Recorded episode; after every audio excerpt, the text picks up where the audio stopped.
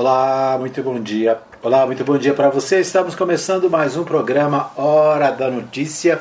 Aqui pela Mais FM, você acompanha em 87.9, você acompanha também no fmmais.com.br, no aplicativo da Mais FM e também você acompanha nos demais aplicativos de rádio, né? O Radiosnet é uma opção interessante para você ouvir a Mais FM e a Web Rádio Mais Gospel. Hoje é dia 15 de setembro de 2021, quarta-feira, e nós estamos começando mais um programa Hora da Notícia aqui para você ficar bem informado, né? As principais notícias do dia, os principais acontecimentos do dia você acompanha aqui pela Mais FM. Ontem fizemos o nosso programa direto de Brasília mas hoje nós já estamos ao vivo aqui, direto dos estúdios da Web Rádio Mais Gospel, trazendo para você as principais informações, tudo o que acontece no Brasil, em Goiás, na cidade, tudo que você precisa saber para ficar bem informado. E a gente começa o nosso programa com o Bola na Rede. O destaque de hoje é a Copa do Brasil. Deixa eu achar aqui o meu aplicativo. Hoje tem Copa do Brasil, né? E a gente vai destacar aqui para você os principais jogos da Copa do Brasil no Bola na Rede dessa manhã. Nosso aplicativo abrindo aqui devagarzinho, né? Com calma, tranquilidade. Deixa só a gente abrir aqui agora sim o nosso aplicativo com os principais destaques. Deixa eu achar aqui abriu em outro lugar, não é possível. Muito bem, hoje quarta-feira, portanto, dia 15 de setembro, metade do mês, já está é, acontecendo tudo aqui. Deixa eu ver, Copa do Brasil, agora sim, agora a gente consegue abrir né, o, a internet bastante lenta. Enquanto isso, a gente toma um cafezinho. Bom, na Copa do Brasil ontem teve Santos 0 e Atlético Paranaense 1. Hoje tem, hoje tem, né, às 19 horas Atlético Mineiro e Fluminense. O Atlético Mineiro é, tem vantagem nesse jogo, né, venceu o primeiro e é, hoje, portanto, às 19 horas no Mineirão Atlético e Fluminense. Hoje também às 21h30 tem Flamengo e Grêmio. Flamengo e Grêmio às 21h30 no Maracanã. E hoje tem ainda Fortaleza e São Paulo também às 21h30 lá no Castelão. Né? Então, os jogos de hoje, deixa eu só repetir aqui: tem Atlético Mineiro e Fluminense às 19 horas lá no estádio Mineirão, em Belo Horizonte. Flamengo e Grêmio no Maracanã, no Rio de Janeiro. E Fortaleza e São Paulo no Castelão, lá no Ceará, né, em Fortaleza. Esses os jogos de hoje da Copa do Brasil. Ontem, repetindo, nós tivemos Santos 0, Atlético Paranaense 1. O Fluminense e o Atlético no primeiro jogo é, teve o Atlético 2 e o Fluminense 1. Portanto, o Atlético joga hoje com a vantagem, né? Como eu disse. O São Paulo e o Fortaleza empataram em 2 a 2 então estão é, na mesma situação, né? Estão empatados, vão para, para o jogo empatados. E o Flamengo ganhou de 4 a 0 do Grêmio, né? Então o Grêmio entra em campo é, numa situação difícil com o Flamengo. Então estes os jogos é, de hoje da Copa do Brasil. Brasileirão, deixa eu ver o Brasileirão aqui. Brasileirão acho que é só no sábado, né? Brasileirão é, e o Brasileirão só no sábado, dia 18, né, nós teremos Atlético Mineiro Sport Recife, Santos e Ceará, Bahia e Red Bull. Então esse Brasileirão só no próximo sábado. É isso aí, esses os destaque, destaques do nosso Bola na Rede desta quarta-feira, hoje, dia 15 de setembro. Vamos aos principais, as principais notícias dos principais sites de notícias nacionais, né? O, o, a nossa pauta nacional.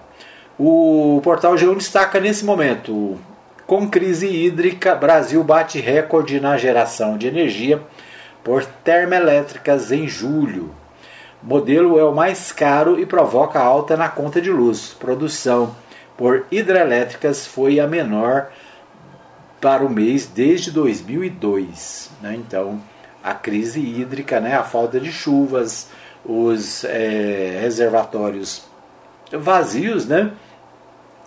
fez com que fossem ligadas as termoelétricas. As termoelétricas são as, aquelas usinas que são é, sustentadas por óleo diesel, né? Então encarece tudo, né? O, a energia fica mais cara, o diesel também está mais caro.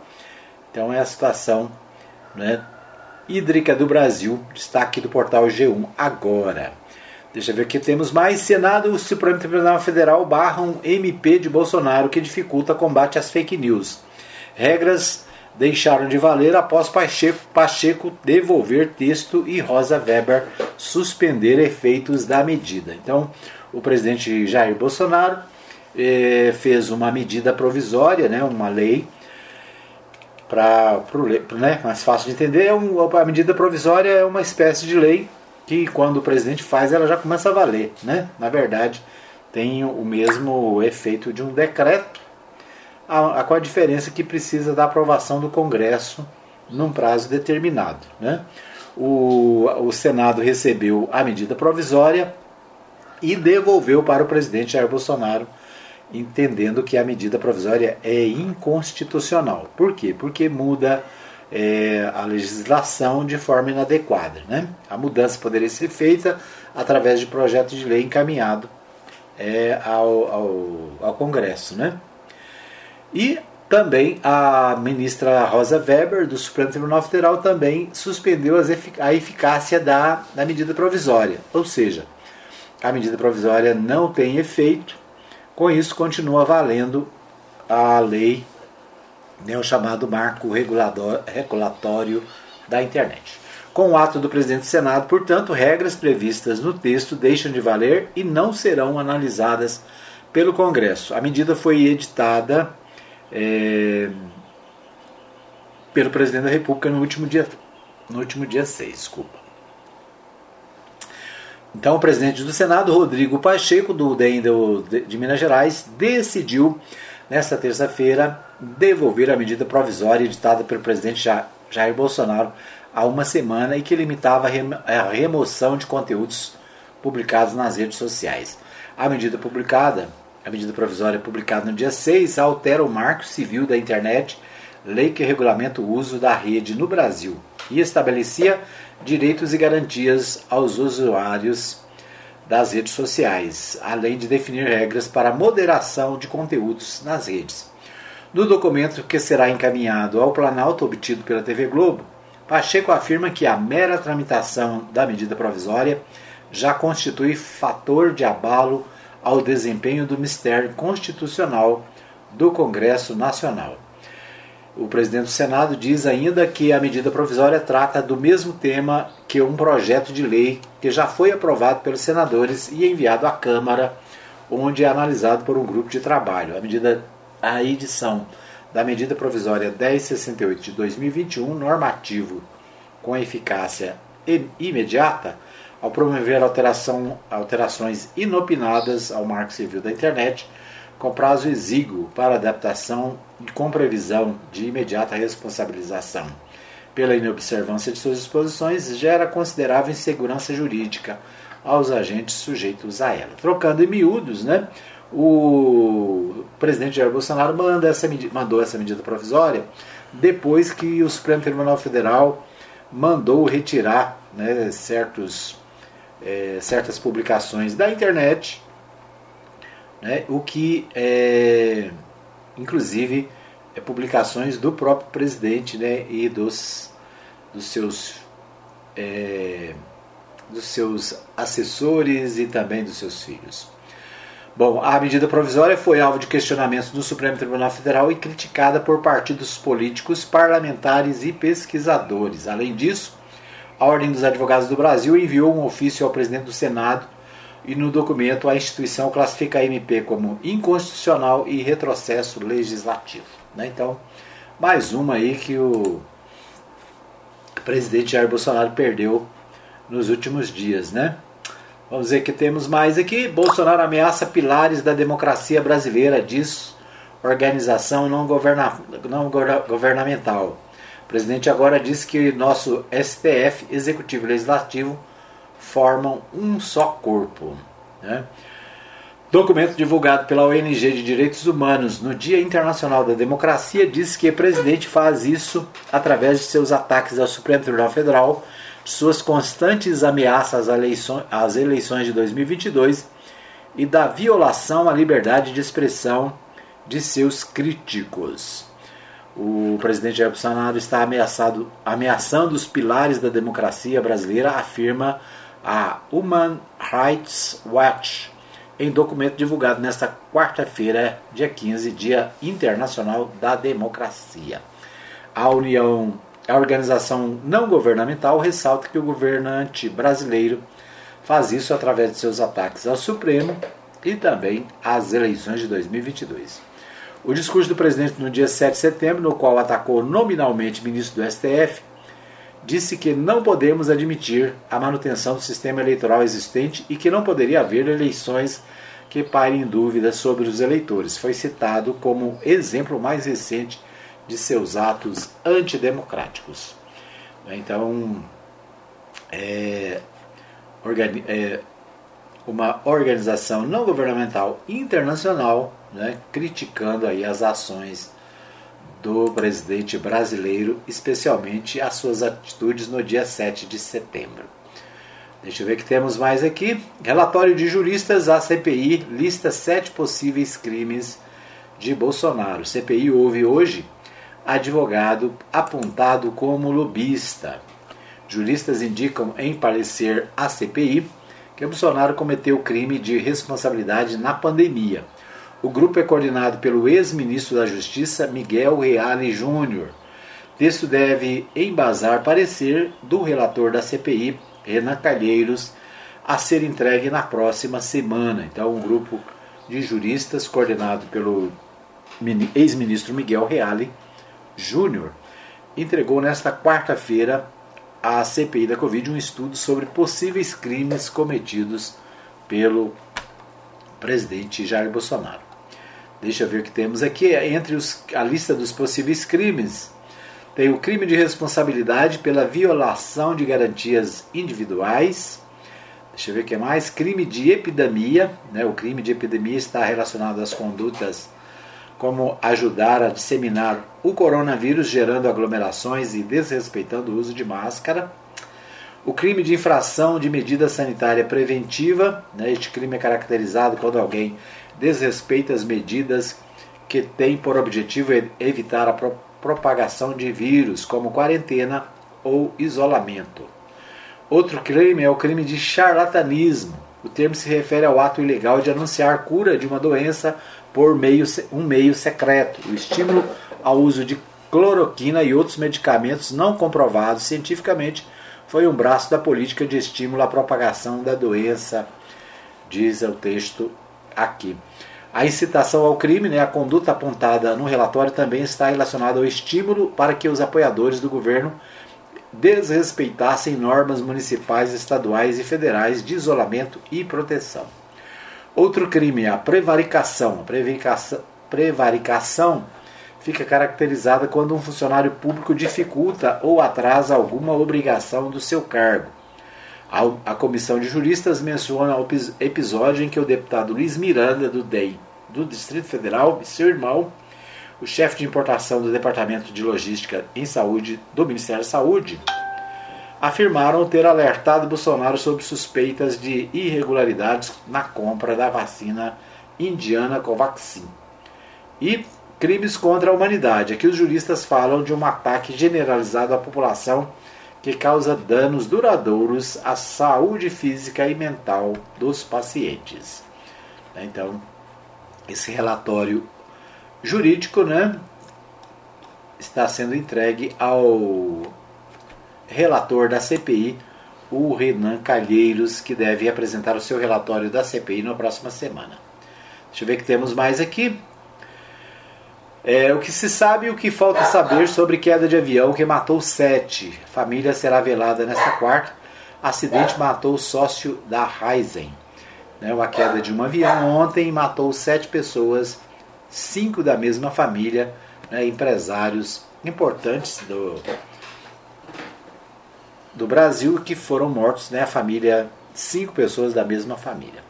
O humorista imita Bolsonaro durante jantar em homenagem a Temer em São Paulo. Né? Essa é, humorista imitando o presidente Jair Bolsonaro causou muito essa de ontem para hoje na internet, né, nas redes sociais. Esse também é um destaque do portal G1.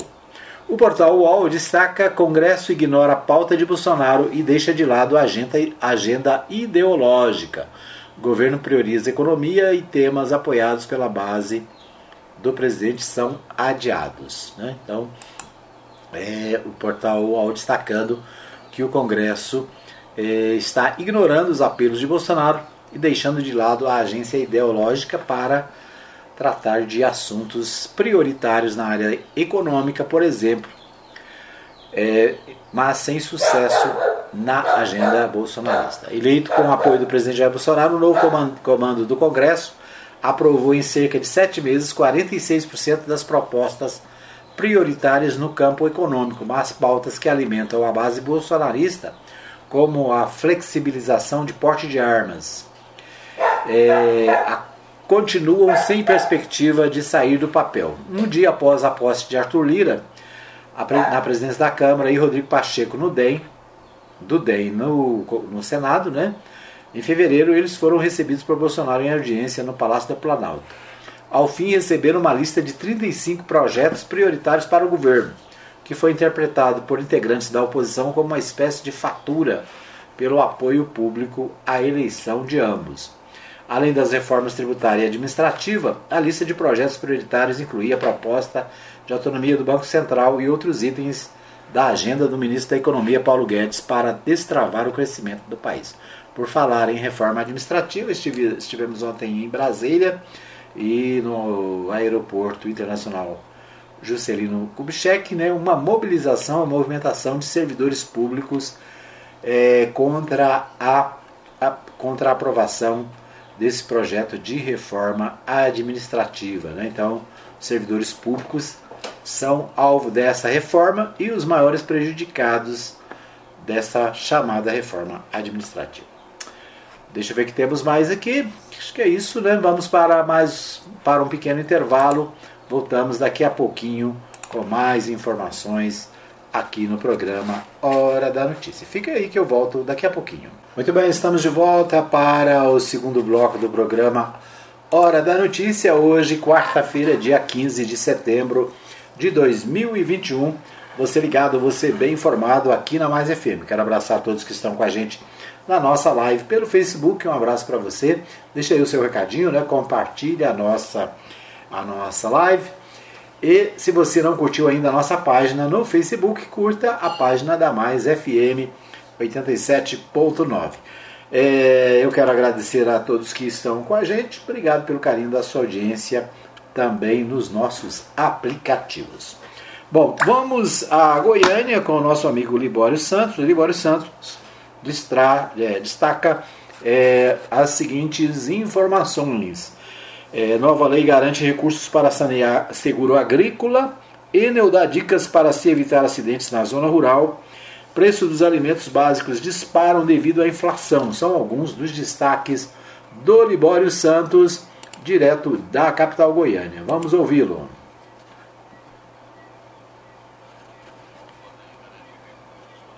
Agrícola. Dá dicas para se evitar acidentes na zona rural. Preços dos alimentos básicos disparam devido à inflação. Eu sou Libório Santos, hoje é dia 15 de setembro, quarta-feira, e esses são os nossos destaques. Tragédia no trabalho. Um homem morreu esmagado por uma pá mecânica numa oficina em São Luís de Montes Belos. A vítima, que tinha 63 anos de idade, trabalhava como mecânico e fazia manutenção na máquina quando o acidente aconteceu. Levantamento feito pela Enel Distribuição Goiás aponta que aproximadamente 30% dos acidentes de população com rede elétrica registrados pela empresa em todo o ano de 2020 ocorreram na zona rural. Em 2021, esse percentual já corresponde a 10%. No trabalho com máquinas agrícolas de grande porte na zona rural próximo à fiação é o principal tipo de acidente no campo e pode colocar em risco a segurança tanto da população como do trabalhador rural. Por isso, a distribuidora alerta sobre os cuidados necessários para executar as tarefas diárias com a segurança. Matheus Aquino é responsável pela segurança da Enel Distribuição Goiás e dá algumas dicas de como atuar nesses locais. A primeira delas é o planejamento. Ele é fundamental para garantir a segurança de todos. É importante observar as dimensões do maquinário e a distância que esse maquinário vai se aproximar da rede elétrica. Né? E, e, sempre atuar dentro da zona livre, que a gente chama. Né? É uma área onde é segura a operação. A segunda dica é referente à faixa de servidão. As faixas de servidão são faixas de terra sem vegetação que acompanham as linhas de energia. Então é importante que nunca se trabalhe nessas áreas e evite os riscos. A terceira né, é referente aos estais né, que são aqueles cabos de aço que prendem os postes no chão. Esses cabos eles seguram os postes e não devem ser cortados e nem mudados de lugar. E atenção desviar deles com o maquinário para que o maquinário não atinja esse cabo, rompendo e fazendo com que a rede elétrica vá ao chão. A quarta dica é não realizar queimadas perto da rede elétrica. Elas podem danificar as estruturas, interrompendo assim o fornecimento de energia e podendo também causar um acidente. Outras dicas é nunca estacione máquinas nem opere caminhões basculantes, caçambas debaixo da rede elétrica, atenção com os equipamentos de irrigação, não realize a poda de galhos que sejam próximos à rede elétrica, não se aproxime ou encoste em fios elétricos caídos do chão, separe a terra e as cercas da propriedade. Em caso de emergência, ligue 0800 620196. Falando de economia doméstica, uma pergunta: aonde os preços dos alimentos vão parar, hein? Um levantamento do PROCON Municipal revela alta de 6,30% no valor da cesta básica aqui em Goiânia. E isso deve estar ocorrendo também em todo o estado, né? O preço médio, que em julho era de R$ 518,77, passou para R$ 551,47 deste mês. Dos 30 produtos pesquisados, o grupo de hortifruti apresentou a maior variação. A explicação para o aumento no preço da cesta básica nos últimos meses é a escalada da inflação.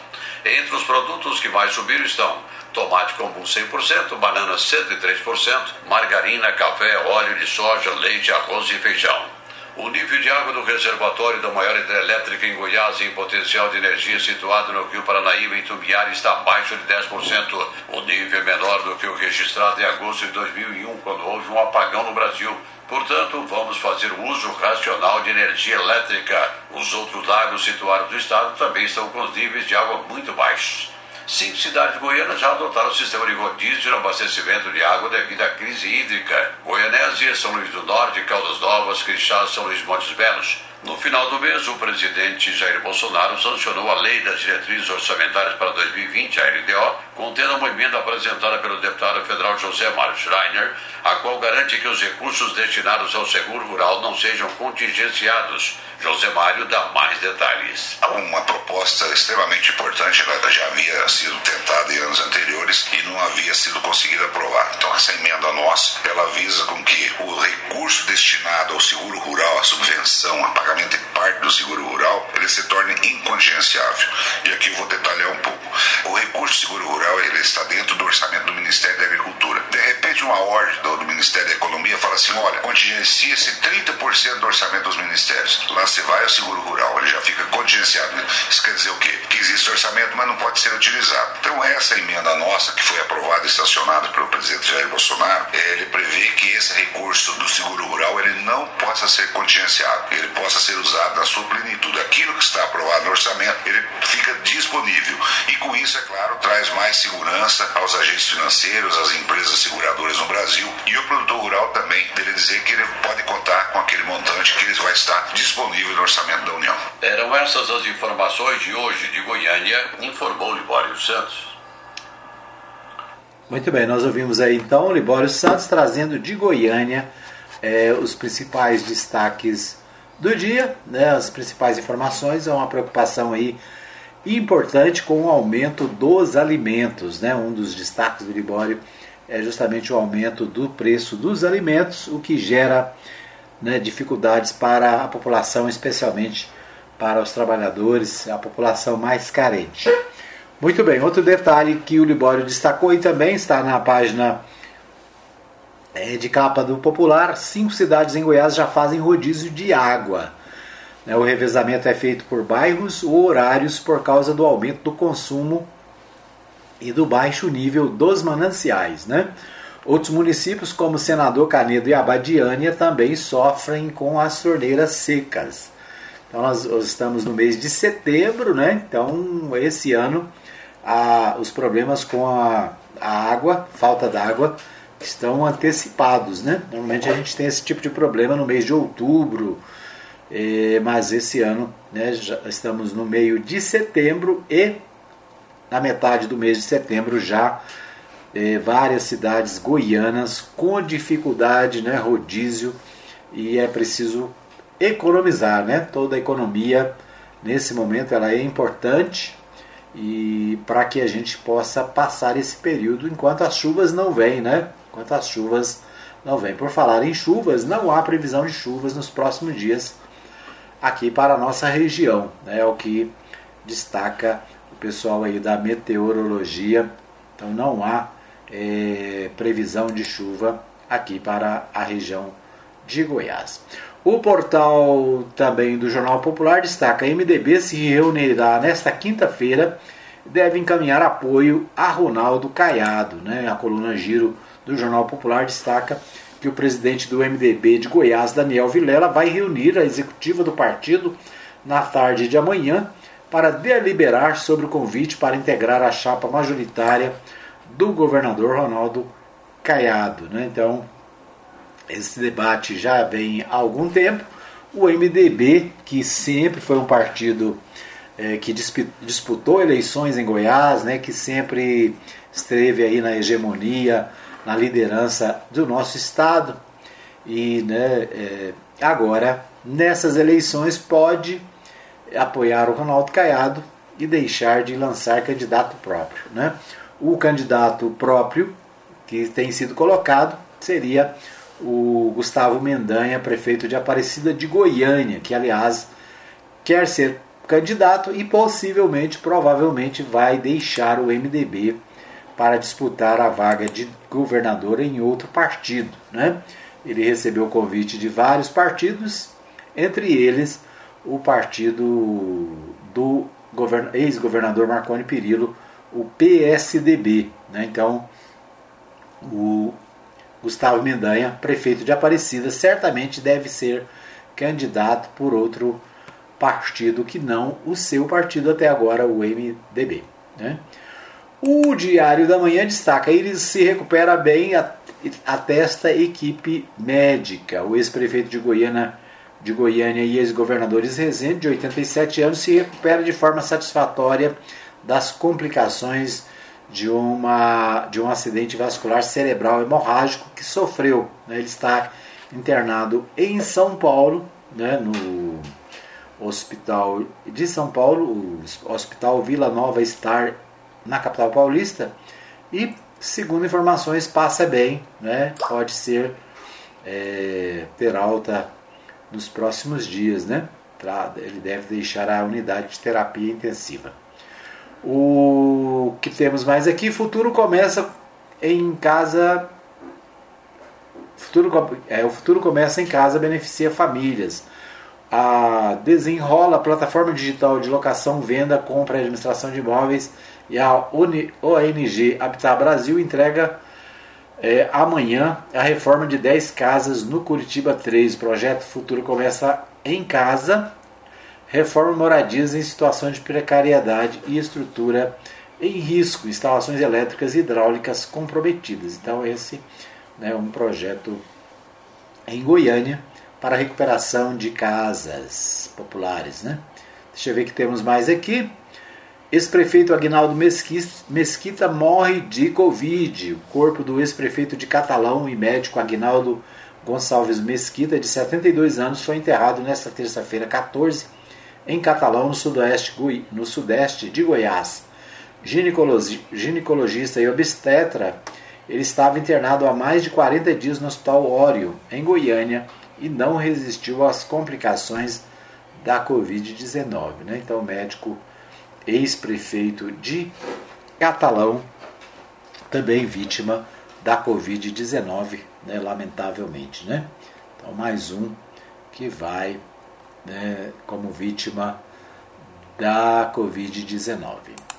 Muito bem, então esses os destaques aqui do Diário da Manhã. O Diário da Manhã também destaca: a Prefeitura começa a vacinar terceira dose. Goiânia já aplica a terceira vacinação para idosos e primeira para adolescentes com comorbidades e deficientes. Então, Goiânia inicia uma nova fase da campanha de vacinação. Nesta quarta-feira, dia 15, a administração municipal começa a aplicar a terceira dose em idosos com idade a partir de 70 anos, que receberam a segunda dose há seis meses. Né? Então, a vacinação em Goiânia é destaque também do Diário da Manhã. Vamos ver o que temos no Correio Brasiliense. O Correio Brasiliense da capital federal destaca o seguinte: feminicídio é fim trágico da violência doméstica, afirma secretário. Né? Então, uma, uma matéria especial aqui sobre feminicídio. Dose da, da AstraZeneca volta a ser, voltam a ser entregues. Né? Também destaque do portal do jornal Correio Brasiliense da capital federal. Muito bem, nós vamos para mais um pequeno intervalo, voltando daqui a pouquinho com o terceiro e último bloco do programa Hora da Notícia. Fica aí que eu volto já já. O nosso site, você tem o nosso, a nossa live no Facebook, também no nosso canal no YouTube e ainda o nosso podcast, né, o podcast da Mais FM. Você encontra no Spotify e vários outros aplicativos e você pode ouvir a Mais FM em qualquer hora, em qualquer lugar do mundo. Quero abraçar a todos que nos acompanham aqui no nosso programa nessa manhã. Obrigado pelo carinho da audiência, né, a todos que nos, é, nos dão o prazer da sua audiência. Quero agradecer também a todos que se manifestaram. Ontem foi aniversário do apresentador aqui do programa. Né, e eu quero agradecer a todos que deixaram aqui na, no Facebook, na, no WhatsApp, né, todas as redes sociais os cumprimentos pelo nosso aniversário. Obrigado a todos, né? Quero agradecer o carinho de cada um dos amigos, dos irmãos, da família. Isso aí. É muito bom, né? A gente fazer aniversário e comemorar. Ontem nós estivemos em Brasília, lá é, comemoramos nosso aniversário ontem em grande estilo na capital federal. Isso aí. Muito bem.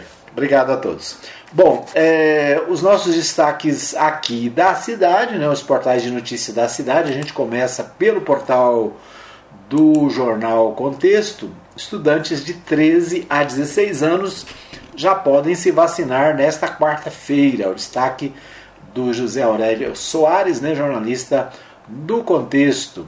A, com a medida, o município alcança todas as idades autorizadas pelo Ministério da Saúde a partir desta quarta-feira, dia 15, todos os estudantes entre 12 e 17 anos matriculados nas redes públicas, as redes pública e privada de Anápolis, podem receber a vacina contra a Covid-19. Atualmente, a vacinação por faixa etária está aberta para público com 18 anos ou mais.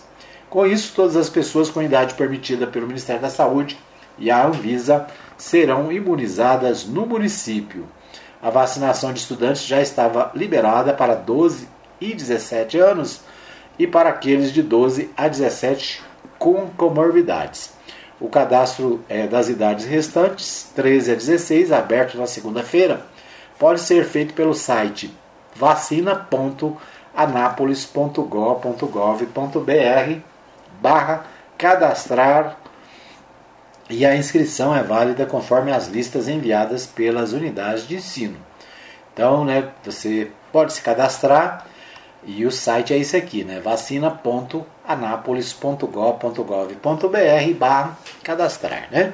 Basta procurar o site da prefeitura e você vai encontrar lá né, a, a maneira de se cadastrar. O Jornal Contexto também destaca Justiça determina que João de Deus retorne à prisão domiciliar. Essa é uma notícia que é, está repercutindo nacionalmente. O Tribunal de Justiça de Goiás determinou nesta terça-feira, dia 14, que João Teixeira de Faria deixe o presídio e volte a cumprir prisão domiciliar.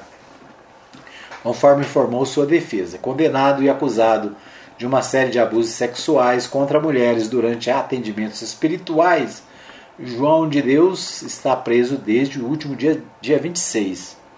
Ao oferecer a última denúncia contra ele por estupro de vulnerável, o Ministério Público de Goiás fez um novo pedido de prisão pelo fato das vítimas se sentirem inseguras com ele cumprindo pena em regime domiciliar, que foi atacado pela comarca de Abadiânia. Ainda de acordo com promotores, a justiça aceitou a denúncia, o tornando réu e decretou a prisão no final do mês passado. Então, né, novamente, o ex, né, ex líder espiritual João de Deus preso né, e novamente liberado para prisão domiciliar.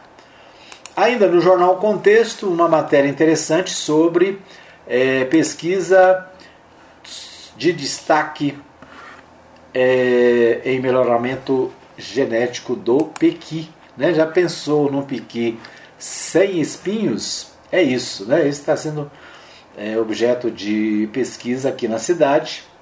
E Anápolis é destaque nacional em pesquisa e tecnologia voltadas para o melhoramento genético do Pequi e a iniciativa marca as contribuições do município para o avanço dos estudos na área de espécies nativas do Cerrado. Das 649 plantas distribuídas em uma série de 7 hectares em dezembro de 2016, a unidade de estação experimental da Imater, 55 são clones. A expectativa é que em novembro deste ano sejam colhidas cerca de 15 mil piquis. É, hoje o município conta com 178 pés francos, que são árvores provenientes de mudas obtidas a partir do enraizamento direto da estaca produtora, funcionando como um laboratório inédito de validação de cultivares do pequi. Plantio semelhante ao que é realizado em solo napolino, inclusive com pequis sem espinho, né? Essa é a novidade boa, né? é desenvolvido no estado apenas na estação experimental Nativas do Cerrado, em Goiânia, onde fica o maior banco de germoplasma de pequi do mundo.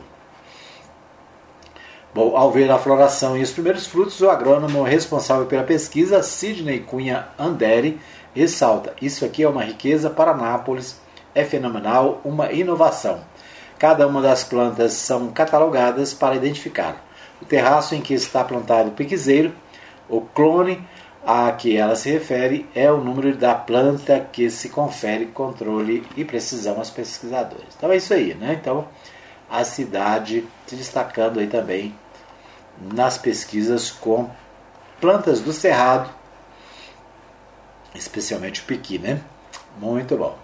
Eu disse que é o piqui sem espinho aqui de Anápolis, mas não é, né? Pela reportagem, o, de, o sem espinho é em Goiânia, né? A, a pesquisa está sendo feita em Goiânia, tá bom? É, vamos experimentar, né? O piqui já é bom, com espinho, sem espinho, então deve ser muito melhor, né? Muito bem, a Saniago explica por que quase 200 bairros de Anápolis estão ou podem ficar é, desabastecidos a expectativa é que a normalização do sistema ocorra gradualmente assim que o serviço de técnicos seja concluído. Esse é o destaque do portal 6, né? E a preocupação aí com o racionamento de água. 200 bairros de Anápolis, né? ou seja, mais da metade da cidade está com problema a Saniago admitiu um, em um comunicado para anunciar o um incêndio ocorrido durante a tarde no quadro de comando de captação de água no Piancó 2. Por conta disso, a empresa afirmou que o abastecimento poderia ficar prejudicado em 193 bairros, enquanto os técnicos avaliam a situação para iniciar os reparos necessários. A expectativa é que a normalização do sistema ocorra gradualmente assim como toda manutenção no espaço seja concluído. O prazo que leva para o serviço não foi divulgado. Deixa eu ver o que mais. Os, os bairros né, que é, estão na lista de afetados estão aqui, né? Adriana Parque, Alto da Bela Vista, Anápolis City, Andracel Center, Anexo Itamaraty, Anexo Antônio Fernandes, Anexo Itamaraty, Bairro Alvorada, Bairro Antônio Fernandes, Boa Vista, Bom Sucesso, Bairro da Lapa, Bairro das Bandeiras, Bairro de Lourdes, Bairro Eldorado, Freio Estáquio e aí vai, né? Uma quase 200 bairros com problemas de água. Então, é isso aí, né? Então a, a cidade mais uma vez enfrentando a escassez de água. Dessa vez, né? A desculpa é que pegou fogo na lá na subestação, não, não é subestação, né? Como é que fala? Lá na ET, né? Então, é isso. Muito bem, o portal Anápolis também destaca a falta d'água na cidade e também é, outras informações, moradores, atenção moradores do bairro Batista e região, né, um alerta aqui para os bairros da cidade. Deixa eu ver o que, que é isso aqui. É, câmeras de vigilância flagraram um indivíduo sondando várias casas no bairro Batista e adjacência. As câmeras também registraram ele invadindo e furtando vários objetos como televisores e celulares. Então, moradores do bairro Batista, aqui na região né, do Pronto-Socorro Municipal, ali acima, Avenida Brasil, entre a Avenida Brasil e Vila Góes, né, o portal de Anápolis chamando atenção para é, a preocupação com esses meliantes. Né? Vamos ver que temos mais aqui. No portal Anápolis, Polícia Civil prende pastor suspeito de estuprar ao menos seis crianças. Oh, não. Lamentável, né? Então, o portal de portal Anápolis trazendo essa matéria, a equipe da Delegacia da Polícia Civil de Itaberaí cumpriu na manhã desta terça-feira 14 mandados de prisão temporária contra William de Souza, Souza Adriel, 53 anos, pastor suspeito de estuprar crianças e adolescentes. O pastor foi preso em sua residência em Itaberaí. Deixa eu ver o que mais temos aqui sobre esse assunto. Né, a Polícia Civil apura ainda denúncias de outras vítimas do autor.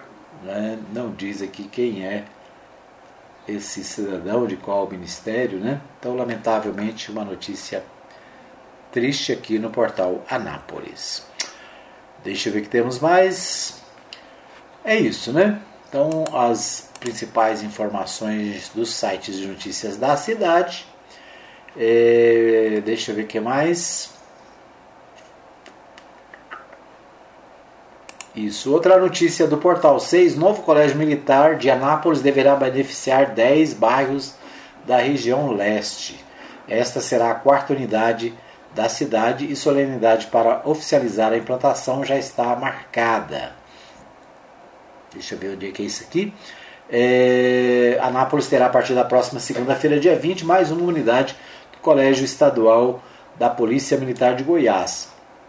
O colégio né, será no bairro de, Luz, de Lourdes, é isso?